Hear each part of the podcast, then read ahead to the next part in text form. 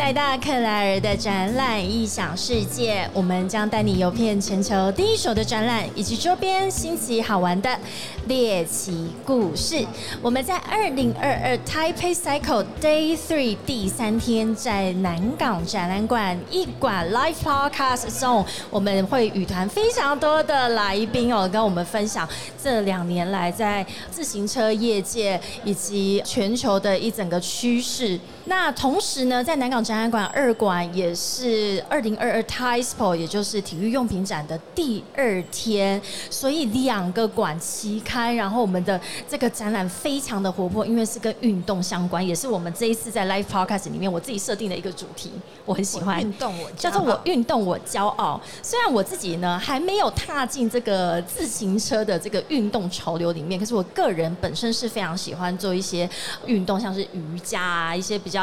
伸展的这种运动哦。那我们今天这一个时段呢，邀请到的是维乐工业股份有限公司的，刚刚跟他说你这名字跟人完全不符。陈安荣副总来到现场，跟大家问好。大家好，我是陈安荣，叫我 N 就可以了 N 哦，对嘛，N OK 安荣，所以你的那个英文名就是 N。那我们刚刚在前面闲聊的时候，就是先谈到说，Taipei Cycle 终于也经过两年了。对，没有对，这次会实体展览回来，大家有没有觉得都很兴奋？因为我觉得应该也跟同业也好久没有这样子一个聚会。对，其实真的是疫情的这两年，大家碰面的机会不多。然后，即使大家都生活在台湾，也很多客人呢，或者是呃一些朋友都没有见到面，所以透过这一次的展会，也是见到了许多好久不见的朋友。是，而且听说这两年你们应该非常的忙碌。自行车产业有这几天大家都说哦，我们这两年很忙，因为欧美那边订单非常的多。对，也其实也是因为疫情啦，所以就是很多大众交通工具可能大家比较少用，是，然后会想要到户外走走，不是聚集在城市里面，嗯嗯嗯所以电动车也很流行。电动车也非常流行哦。那维乐工业呢，是一个在自行车里面我们非常重要的一个，我觉得那就叫配件吗？零件零件，因为。这也是身为一个女性哦，我们要是不是真的要投入自行车这个运动之前，我们就会想很多，这骑起来好不好看，舒不舒适，然后有时候女生又把它当成一个好像要去走秀时尚的感觉，对，所以像我们在自行车的这些零件配件上面也越来越多元，甚至有时候会针对某一个族群，像我们是女性的话，那维乐工业一直以来就是在做我们这是全球最大的一个坐垫的公司，目前对，应该是以高级产品类的话，我们应该是蛮多的，对。哎，不要害羞，因为台湾就是这样子，隐形冠军都非常的谦虚。来，我们来聊聊坐垫这件事情哈。你看，我个人克莱尔就是一个只有骑过 U bike 的人，但我就会觉得这个坐垫真的，我每次在那边挑选的时候，我就会看那个坐垫有没有歪啊，我是不是还要去调整它、啊、等等。但是在这个可能在自行车手他们在挑选坐垫的时候，为什么当初维乐工业在前一开始的创立，其实从他们的创办人开始，我觉得这个故事性就非常的强。他怎么会选择坐垫作为你们的一个企业的核心？我们来聊聊。嗯，这个可能讲三天都讲不非完。常好啊，啊 反正还有两天嘛，好，我们就现在讲到明天刚好啊。其实我们创办人，我们的董事长，他是从很年纪很轻就开始在外面工作了。嗯那其实一开始工作的时候，他就在一个自行车整车厂上班，然后一直到整车厂结束，呃，整车厂后来就到了一个日本的贸易商，所以他非常骄傲的是，台湾以前在他小时候，我们董事长已经七十三岁了，所以在他小时候，台湾的脚踏车是不外销的，不外销的，所有的脚踏车都是在当地卖。OK，然后他是第一个把台湾的脚踏车卖到国外去的人，在这个贸易商上班的时候，哎，对。而且这位创办人是一位女性哦，嗯。在自行车业界里面是不是非常少见？对，在自行车业，其实女生创办人是真的比较少见的，因为自行车真的是一个比较有一点是男性的产业吧。其实不要讲自行车，在台湾的制造业，或者是整个中小企业，以创办人或者是以这些董事长来说，我也很少见到是女性的创办人哈。那尤其在自行车业界里面，对，在自行车业，其实女生真的是。一方面来说，因为台湾的自行车也是从日本传过来的，所以在日本人的你知道那种观念里面，就是女生真的比较少。是，所以我们的创办人在那一个年代，他是有经历过，他是第一位把我们台湾自行车外销的这个人。对，对，其实应该是说。当他在贸易商工作一段时间以后，然后那个时候因为家里比较穷，所以必须要养家活口。等到他把家里最小的妹妹都已经。送到念完书了，然后那个时候他就想退休了。那一年他才三十岁，哇，什么意思？三十岁就可以退休？那我现在应该要躺在家里面啊！这是，但是应该说，这创办人他非常有这个责任，他希望把家里都照顾好。对，然后他就是把家里都照顾好了以后，那那个时候三十岁，然后他一直也没有结婚，然后就觉得说啊，我把家里的人都养大了，这样子我可以退休了。嗯，那他的老板那个时候在日商公司这个贸易商公司上。班的时候，他的老板觉得，啊，Stella 就我们董事长，啊，你不是那种会躺在家里让人家养的个性，跟我一样吗？就你可以躺，但是躺在家里，你就会觉得，哎，越躺好像越不对劲。对，然后他就是因为他一直中都是有在工作嘛，所以他不是那种很闲得下来的人呐，所以后来呢，就变成说。他想要离开这个工作的时候，他的老板给了他一笔钱，然后就是有点退休基金或者是创业基金，然后鼓励他自己去做一个事业。哦，所以他那时候其实也是被鼓励说，你应该还可以哦，你人生才刚开始三十岁耶。对，所以那个时候呢，他就一辈子都是在做脚踏车嘛，本来是在整车厂到贸易商，然后他就觉得说，他也只知道脚踏车那。他觉得他想要继续在这个行业做。那以前他在采购的时候，他就觉得坐垫是一个最困难的东西，哎，最困难买到的东西，最困难买，因为没有什么选择，你就只有那一两个选择，然后 就是屁股痛的选择吗？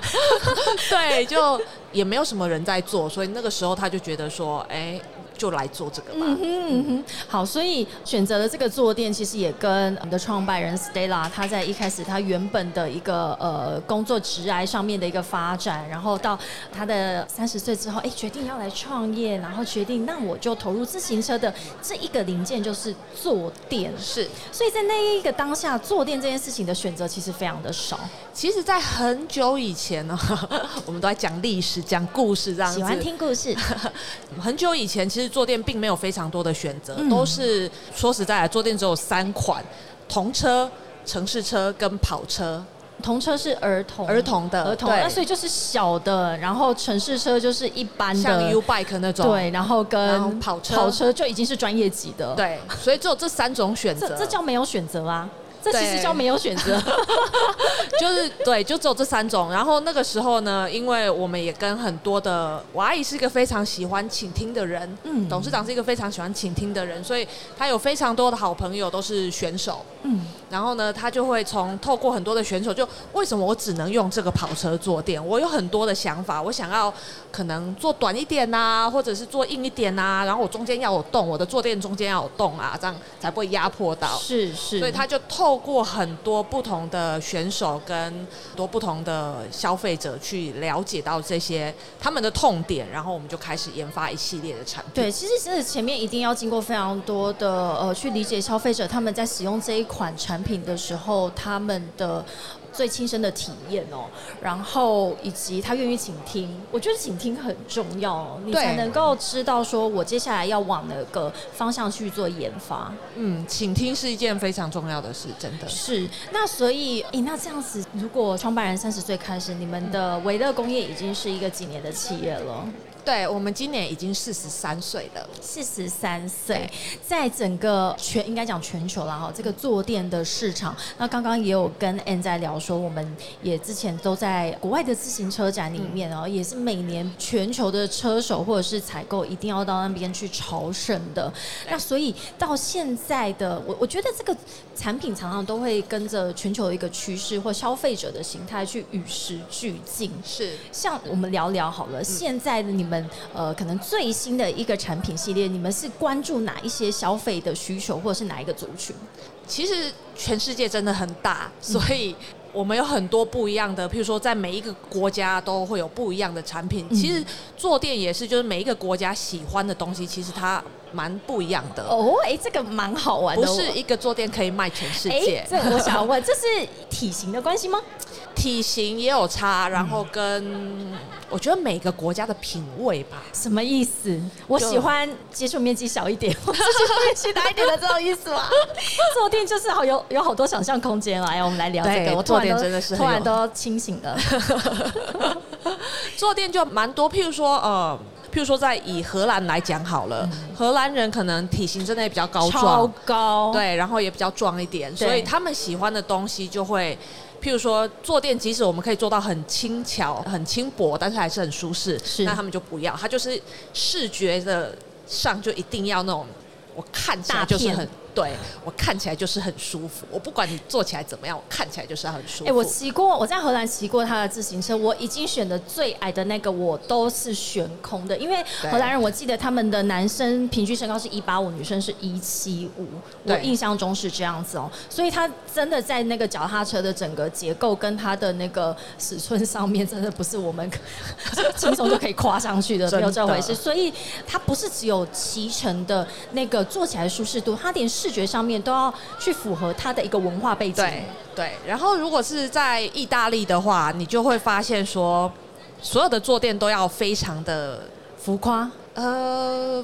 比较有设计感，要有设计感。对，然后他们就喜欢不要看起来很厚重的。他们喜欢那颜色上面呢？意大利人是不是喜欢很鲜艳的颜色？他们非常热爱他们的国旗，我发现，所以他们就一定会有那个很特别的绿色跟红色，很特别的绿色，用法拉利红跟那种一个什么拿坡里绿类似那种，类似类似对。然后呢，或者是坐垫呐，在美国就是一个比较是。百花齐放，我觉得就是他们非常注重每一个坐垫的功能。嗯，就是你一如果你想卖到美国去的话，你一定要跟他讲出他认可的功能，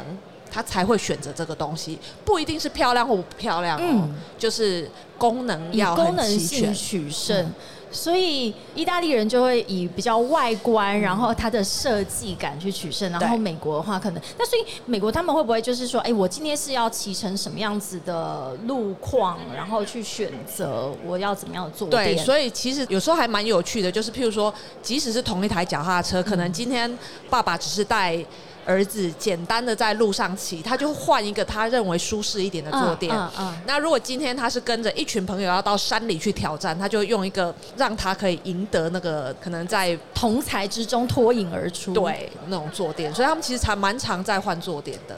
好有趣哦！所以这个坐垫这件事情，在自行车的骑乘上面，其实也可以因应你跟不同的人一起骑乘，或者是你今天想要，可能是周末，我只是想要休闲一点，或者是今天是要可能有一点小小的竞赛的时候，其实那个坐垫的选择是可以非常的克制化、有差异化的。那我觉得我喜欢 N 刚刚在讲这个不同的国家对于这个坐垫的选择。哎，那亚洲呢？亚洲。落差蛮大的。如果是在日本的话，讲求的一个 CP 值要高，CP 值对，就是又要马儿好，又要马儿不吃草。日本人应该非常的挑剔，他们他们非常的挑剔，是对他在外观上也非常的挑剔。然后，其实日本会比较喜欢耐用。真的就是 CP 值要高，要耐用，因为日本人骑自行车很多，对，妈妈都会带小朋友，对，妈妈就是。常常在一个日剧里面会看到妈妈就是早上就骑着脚踏车然后送小孩，我觉得那个超强的。日本还有为了脚踏车专门盖了一个那个脚踏车停车场，脚踏车在日本很多的车站都有。呀呀，所以我们蛮多的这个来宾也提到说，在日本啊，在也是一个全球非常适合去做自行车旅游的一个国家。是，也是我们今天下午静冈县跟滋城县的那个观光局也会来去推广他们日本的一个旅游。我曾经在日本骑过。哎，九州四国，九州四国，对，嗯，我还去那边骑过，怎样看舒服吧？因为我觉得骑车就是有美景之外，然后就是中间停下来休息，然后喝口茶或者是吃个东西，对，那是很享受的一件事，很享受的一件事情。享受的一件事。对，所以尤其我们台湾跟日本这么的近，然后我们的那个文化也非常接近，重点是 吃东西也很近，就是 食物上面的接受度非常的高。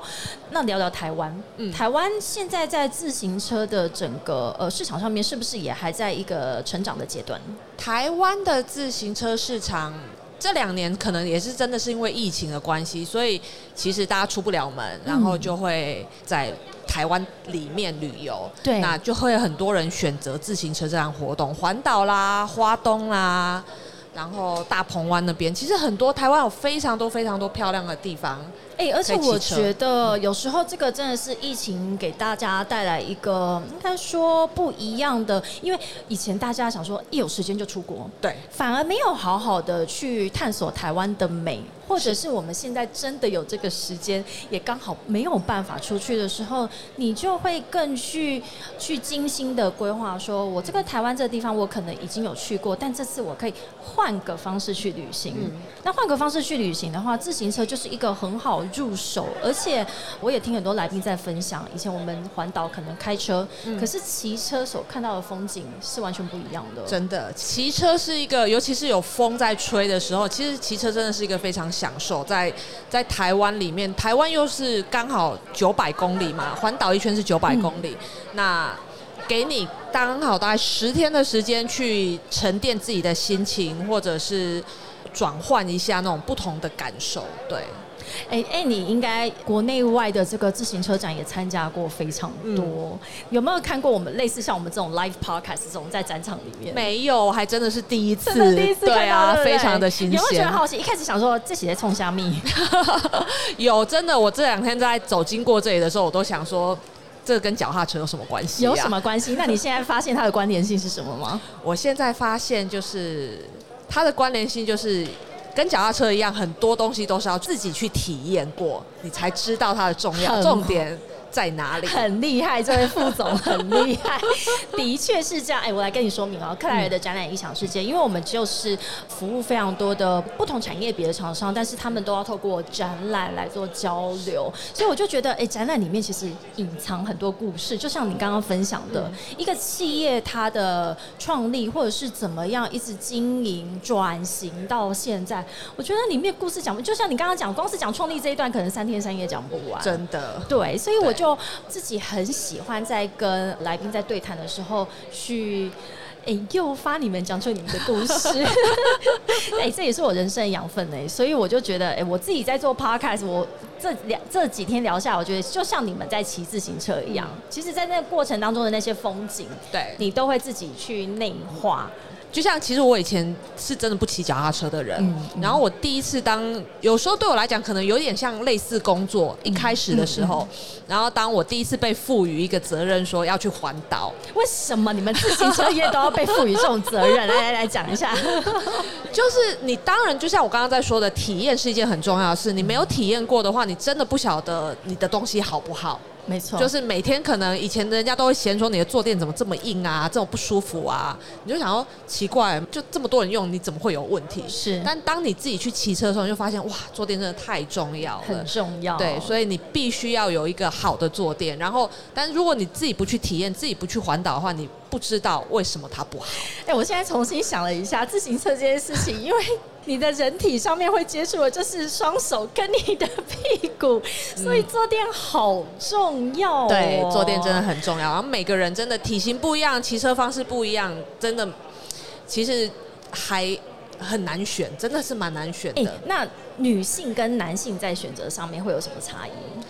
女性跟男性因为真的是身体构造基本上就不一样，嗯所以在某些功能跟舒适度，它要求真的也是不同。那女性会不会？你们会因为女性而去开发一些比较特殊色啊，或者是呃特别花样？会，女生的坐垫有时候还是会比较多变的。女，生很疯狂哦，只要看到一个特殊色就直接下单。就很多就是会就来两个，来两个是哦，我懂，就是我喜欢的衣服我会买两件，因为我怕第一件可能穿坏或者是沾到了，然后我还有一件可以 U B。对，然后就是女生就会真的会自己心理作用，其实我们都女生都会推出很多的限量版，